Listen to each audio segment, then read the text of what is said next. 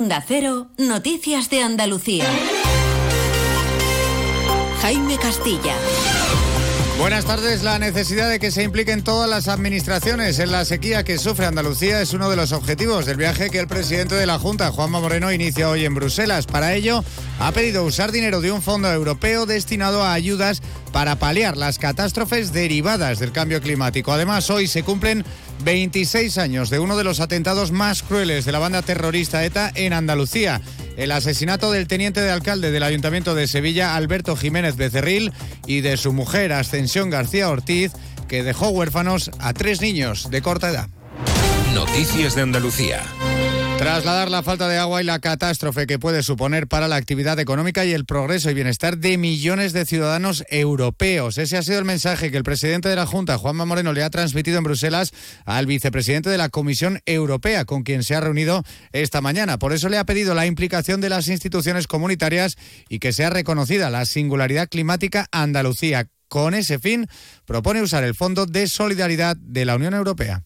Hay una fórmula que es el Fondo de Solidaridad que tiene la propia Unión Europea, que son para catástrofes naturales. Es verdad que el cambio climático está propiciando catástrofes naturales y la sequía es una consecuencia del cambio climático y por tanto una catástrofe natural que nos está generando un problema a muchas regiones de Europa y Andalucía es una de ellas. Un viaje criticado por la oposición, pero por diferentes motivos. El portavoz de Vox, Manuel Gavira, lo que reprocha es que Moreno viaje a apoyar las medidas europeas y la Agenda 2030 que dice que perjudican al campo andaluz, que ya ha anunciado movilizaciones contra el exceso de regulación y burocracia europea y también contra la falta de control de la entrada de productos de terceros países que esa Agenda 2030 está en contra de los intereses de la agricultura, del campo y de la ganadería y por supuesto de la pesca también, de Andalucía y por supuesto de España. Y a eso es a lo que va él, a seguir esa agenda, esas políticas que destruyen nuestro sector primario. Y ya los andaluces tienen que entender que o se está con el campo y con la pesca, o se está con la agenda, y o se está con el campo y con la pesca, o se está con Bruselas. Y Moreno Bonilla está con Bruselas. Para el portavoz adjunto del PSOE andaluz, José Le Aguilar, el problema es la agenda internacional del presidente Moreno que dice que no presta atención a los problemas reales de los andaluces. Le califica su actitud de algo ridícula y le pide rigor para abordar este problema.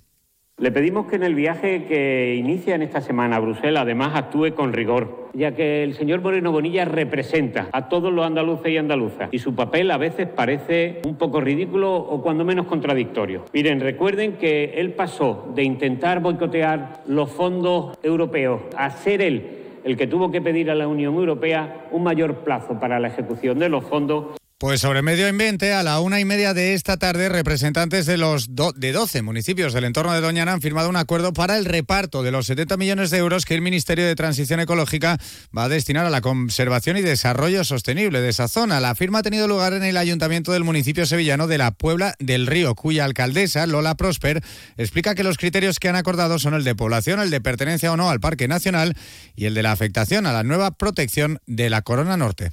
El reparto más o menos quedaría con 8 millones para Almonte, que sería el municipio que más dinero se lleva porque tiene Corona, es uno de los municipios más grandes y también es Parque Nacional. Quedarían en un segundo grupo los que pertenecemos a Parques Nacionales y Sanlúcar, que tiene la mayor población con 70.000 habitantes, otra de las grandes poblaciones que es Moguer y el resto de, pueblos que quedarían en un último grupo. Un acuerdo del que no forman parte los municipios onubenses de Hinojos y Almonte que rechazan el reparto porque consideran que deberían recibir más más fondos. Onda Cero Huelva, Rafael López.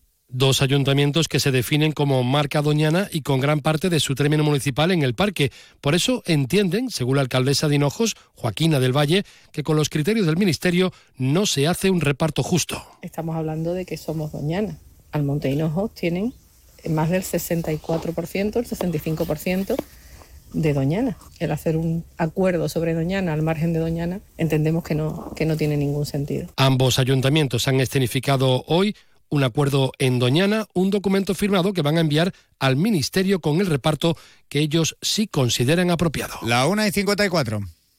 Yo cuido de la sanidad pública. Y yo. Y yo. Y yo. En CESIF trabajamos por ello. Un incremento de plantillas. Por una carrera profesional ágil y efectiva para todas las categorías. Por contratos más estables y bolsas actualizadas. Porque si tú no te conformas, nosotros tampoco. Yo cuido de la sanidad pública. Confía en CESIF.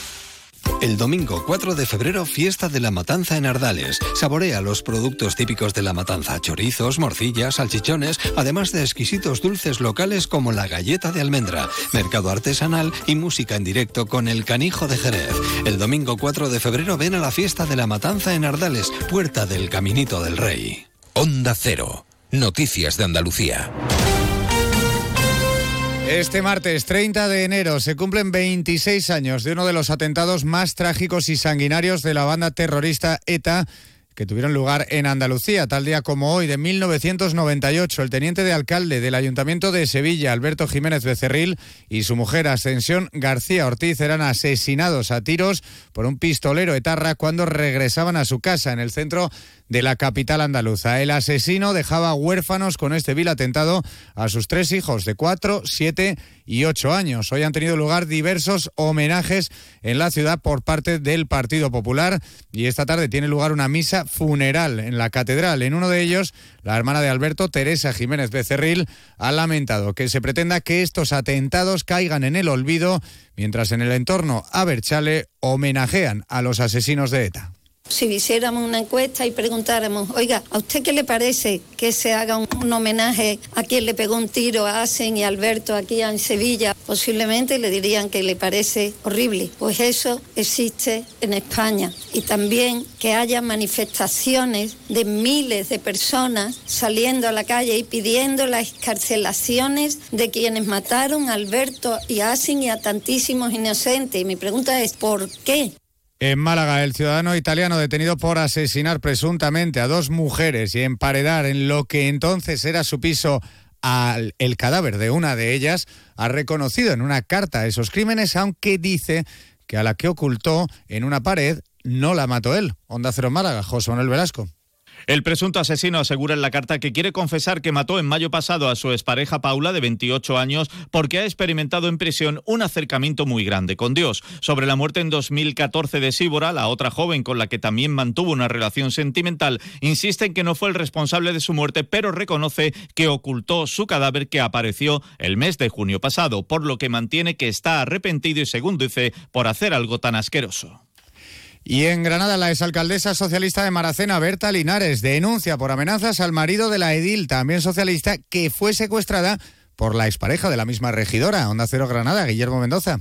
Berta Linares ha denunciado por presuntas amenazas al marido y también al hermano de la exconcejal Vanessa Romero, que fue secuestrada pistola en mano en febrero del año pasado por quien entonces era el novio de Linares, Pedro Gómez. La exalcaldesa culpa al hermano de Vanessa Romero de acosarla con mensajes al móvil después de que acudiera a la Guardia Civil a denunciar al marido de ella por presuntamente haberla increpado hace unos días golpeándole la ventanilla del coche mientras la insultaba. Linares ya anunció también sorprendentemente una denuncia contra la propia secuestrada porque considera mintió ante el juez. La familia de la secuestrada ha asegurado a Andacero que no se explica estas acciones. Todas las denuncias llegan después de que el juez haya sobreseído la causa contra Berta Linares y su exconcejal de urbanismo. Canasta de bodegas Williams ⁇ Humbert patrocina los titulares. Un joven de 24 años ha resultado herido grave en el municipio sevillano de Carmona cuando trabajaba con una máquina textil industrial. El accidente laboral ha tenido lugar a primera hora de esta mañana y el hombre ha sido trasladado al Hospital Virgen del Rocío. Y el tranvía de la Bahía de Cádiz, conocido como Tranvía, va a realizar esta noche un simulacro de descarrilamiento e incendio en la estación del río Arillo del municipio de Chiclana. Un operativo dirigido por Renfe para mejorar la seguridad y actualizar los protocolos de emergencias.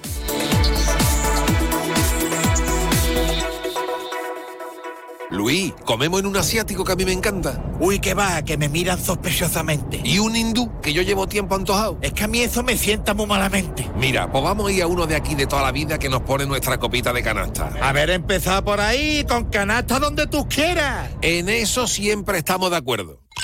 Canasta. No, ni nada. Disfruta con un consumo responsable. Noticias del mediodía.